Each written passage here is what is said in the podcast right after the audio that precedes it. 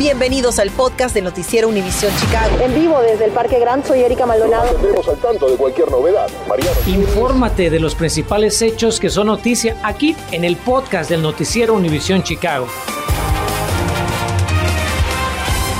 Hola, ¿cómo está? Buenas tardes. Abrimos esta edición de las 5 con la respuesta de Tortillerías El Milagro a por lo menos dos quejas por parte de empleados y que ha llegado a oídos de autoridades municipales y estatales. Esta historia, como usted sabe, la hemos seguido desde hace semanas. Carmen Vargas nos acompaña desde la Villita para decirnos qué tiene que decir El Milagro al respecto y cuál fue la respuesta de las agencias locales. Somos todo oído, Carmen. Cuéntanos.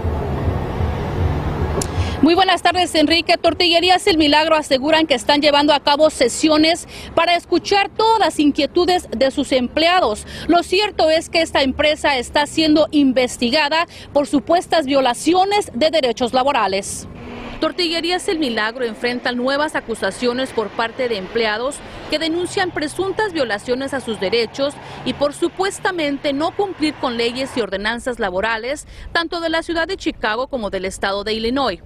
Una de las quejas presentadas a la Oficina de Normas Laborales de la Ciudad de Chicago, firmada por Martín Salas, empleado del Milagro, asegura que la compañía estaría rompiendo la ordenanza de licencia por enfermedad pagada. Así lo dio a conocer la organización Arise Chicago. Lo que están demandando los compañeros es que el milagro um, en recursos humanos hace que los tra trabajadores tengan que traer una carta del doctor por simplemente faltar un día o si no tienen que traer una, un recibo de una medicina de cualquier farmacia.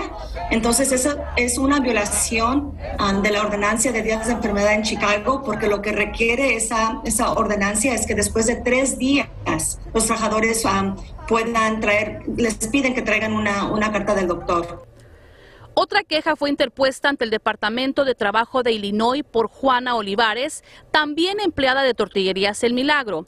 El documento asegura que la empresa estaría violando la ordenanza de semana laboral justa de Chicago y la que le otorga a los trabajadores 24 horas de descanso a la semana, conocida en inglés como ODRISA. Básicamente no les dan un día de descanso, están trabajando días corridos, entonces esa ley requiere que les den un día de descansos son todos, no están siguiendo los, los, requisitos que protege a los trabajadores, pues de, ese, de eso, imagínate tú trabajando siete días y, después tener que pedir un día de, descanso para volver a trabajar al, al, siguiente día. Entonces es por eso que los trabajadores dicen que ya, que ya es suficiente, que este problema no es ahorita de la pandemia, este problema ha surgido por ya mucho tiempo en el milagro. ¿A dónde deben de reportar las personas que creen que sus derechos de días pagados de enfermedad y también de una semana de trabajo justa están siendo violados?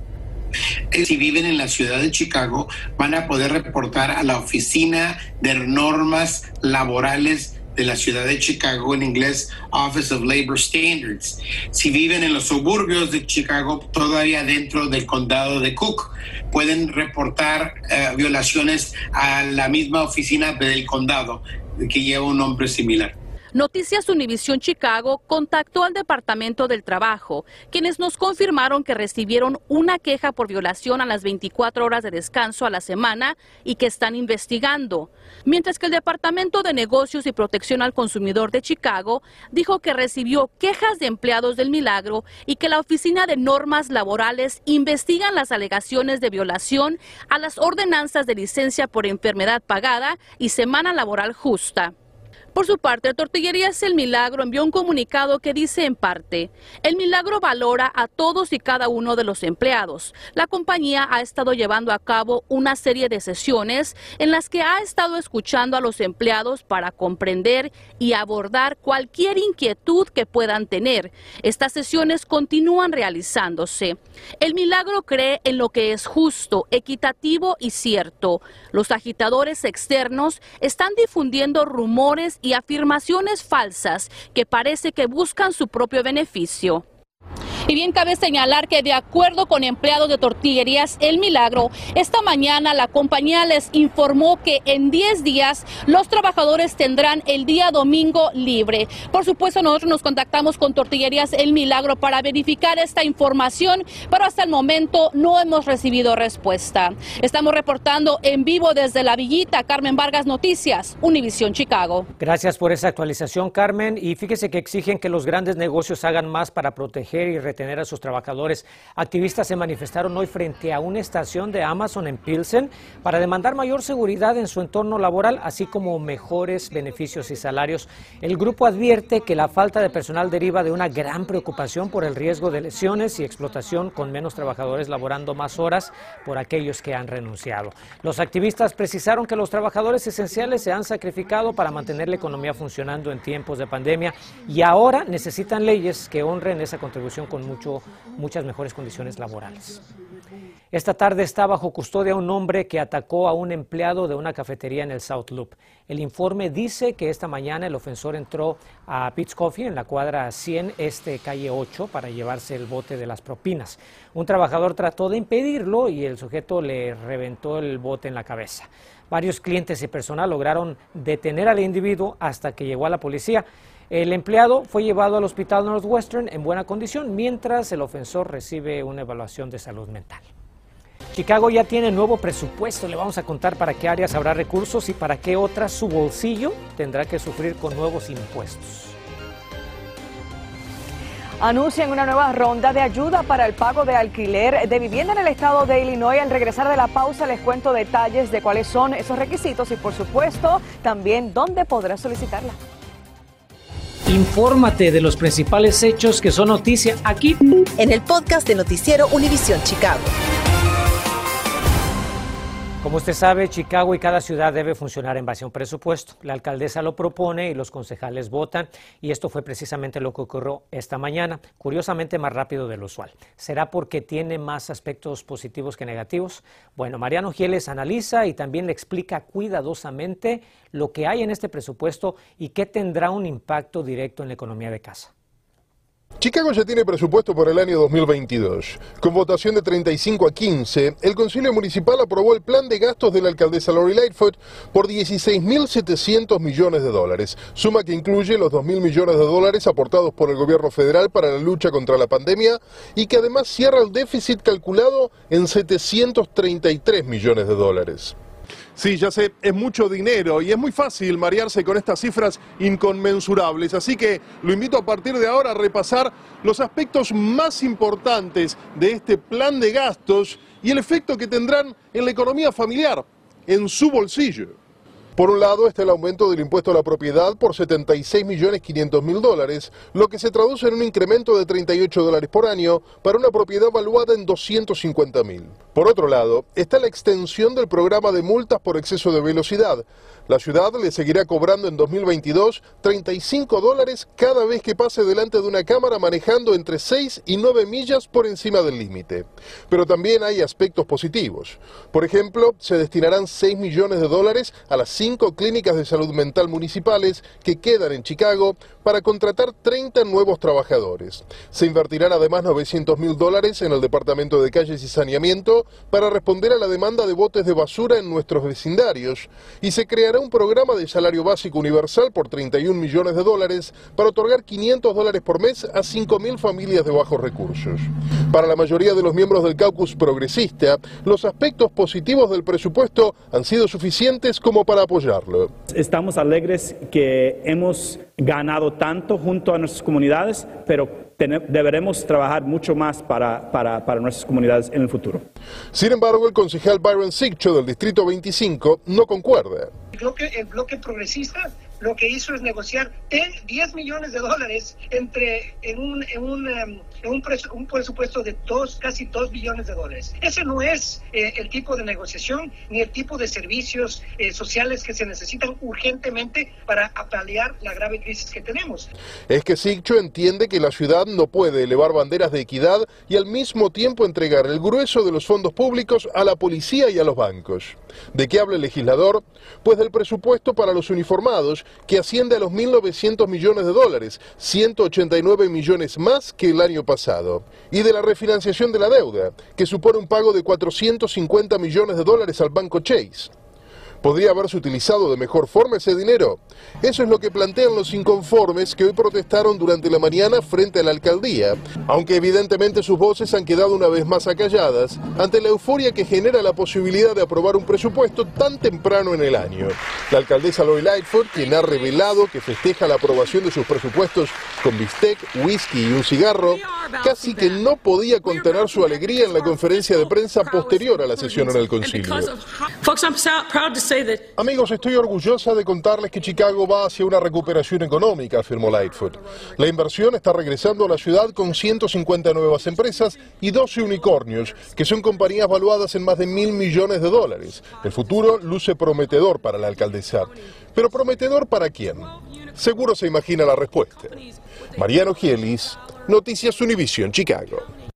Ahora hablemos no de la economía de la ciudad, sino de la suya, ya que si es de aquellos que siguen lidiando con retrasos en el pago de alquiler o la hipoteca, bueno, hay buenas noticias. Natalie Pérez estuvo muy atenta al anuncio del gobernador Pritzker sobre el programa actual de asistencia financiera, donde habló de más recursos. Natalie, buenas tardes. ¿Habrá otro programa al que las personas podrán acceder? Así es, ¿qué tal Enrique? Muy buenas tardes, hay buenas noticias y de hecho en la primera ronda de ayuda para el pago de alquiler de vivienda que culminó hace escasamente un mes, se vieron beneficiados cerca de 56 mil familias a lo largo y ancho del estado de Illinois. La buena noticia es que hay más ayuda en camino comenzando a partir de este próximo 8 de noviembre. Quizás muchos se sentirán identificados con la historia de Patricia Bautista, quien nos recibió esta tarde a las afueras del apartamento que alquila a 900 dólares en Brighton Park. Ya son 14 meses de renta, ha sido algo muy, muy especial. Yo, como, como comentaba, no importa qué profesión tienes, qué es lo que haces, simple y sencillamente esta pandemia acabó con todos nosotros tengas una profesión, tengas un negocio, yo soy autoempleada, no me ha funcionado, funcionado nada, eh, me dio el COVID, ese ha sido el escenario de muchos residentes de Illinois quienes se las han visto difícil para pagar el alquiler en medio de la pandemia. Para dicho sector, el gobernador Prisker anunció este miércoles una nueva ronda de ayuda federal de 505 millones de dólares. En lo que va de año hemos otorgado millones de dólares en asistencia monetaria para que las personas puedan mantener un techo seguro. Eso se traduce a casi 56 mil familias. En Noticias Univisión Chicago queremos guiarlos paso a paso en este importante proceso para aplicar al programa de renta de Illinois, que ya hemos explicado anteriormente en los últimos meses. Primero, los dueños de vivienda pueden empezar la solicitud por la sección 1 visitando a ilrpp.ihda.org. Aceptan los términos del programa y proporcionan detalles de la unidad que se está alquilando. Tanto propietarios como inquilinos deben tener un correo electrónico. Lo envían y posteriormente, dentro de 24 horas, recibirán unos documentos que deberá firmar y pasen a la sección 2. Complete la información y mantenga a la mano un número de identificación que se le proveerá. Con este número podrá verificar el estatus de su solicitud. Consultamos al director del Departamento de Desarrollo de Vivienda. Precisamente, ¿quiénes van a ser elegibles para esta ayuda? Y las personas elegibles van a ser las personas que han, fueron impactadas directamente o indirectamente sobre el COVID-19. También pueden ser elegibles que sean que ganen más de uh, menos del 80% del, del área del ingreso y que vivan en su, apartamento. Vamos a pagar la asistencia directamente a los dueños de, de, la propietaria, pero los dueños y los inquilinos van a poder aplicar al mismo tiempo. Como en Noticias Univisión Chicago hemos venido informando, el programa de pago de renta en Illinois puede proporcionar hasta 25 mil dólares de asistencia económica para cubrir de 12 y hasta 15 meses de pagos de alquiler. Una ayuda en la que la señora Bautista espera esta vez poder tomar ventaja. Soy muy feliz porque yo he aplicado dos veces, no he sido beneficiada por esto y creo que esa es la nueva oportunidad. Creo que vale la pena, vale la pena aplicar. Yo le insto a la comunidad que no se rinda, que siga haciendo las aplicaciones, que siga, siga llenando los papeles, porque en un momento nos va a tocar. Nos va a tocar y vamos a salir de esta situación. Bien, así que ya lo saben, esta ayuda podrán comenzar a solicitarla a partir del 8 de noviembre y la página de internet, se las tengo nuevamente, es ilrpp.ihda.org La buena noticia también es que tienen toda esa información en español. Al sur de Chicago hay un nuevo centro de recursos que a partir de hoy estará enfocado a servir a las familias. Ya le vamos a contar en qué lugar exactamente y qué tipo de ayuda podrá encontrar ahí. Continuamos con el podcast del noticiero Univisión Chicago. Le cuento que comienza operaciones un nuevo centro comunitario al servicio de los habitantes de Chicago Lawn. Corazón de Valor y Fortaleza ofrecerá recursos para sobrevivientes de violencia doméstica clases de computación, talleres de arte, liderazgo y desarrollo personal. Los interesados en acceder a programas gratuitos pueden llamar al número 773, ahí lo tienen en pantalla, apúntelo, 424-3770 o acudir directamente al 3338 oeste de la 60 Place. Y mucha atención si usted tiene una pregunta sobre alguno de los trámites o servicios del Consulado Mexicano, porque nuestro equipo digital va a tener un Facebook Live con la Cónsul General de México en nuestra ciudad, Reina Torres Mendíbil, ya se lo hemos venido diciendo. La cita es este jueves a las 4 de la tarde y usted va a tener la oportunidad de hacerle preguntas a la embajadora y también le va a contestar sus dudas y quejas que nos mande a través de nuestras redes sociales. Así es que aproveche y estaremos buscando todos sus comentarios. Gracias por escuchar el podcast del noticiero Univisión Chicago. Puedes descubrir otros podcasts de Univisión en la aplicación de Euforia o en univision.com diagonal podcast.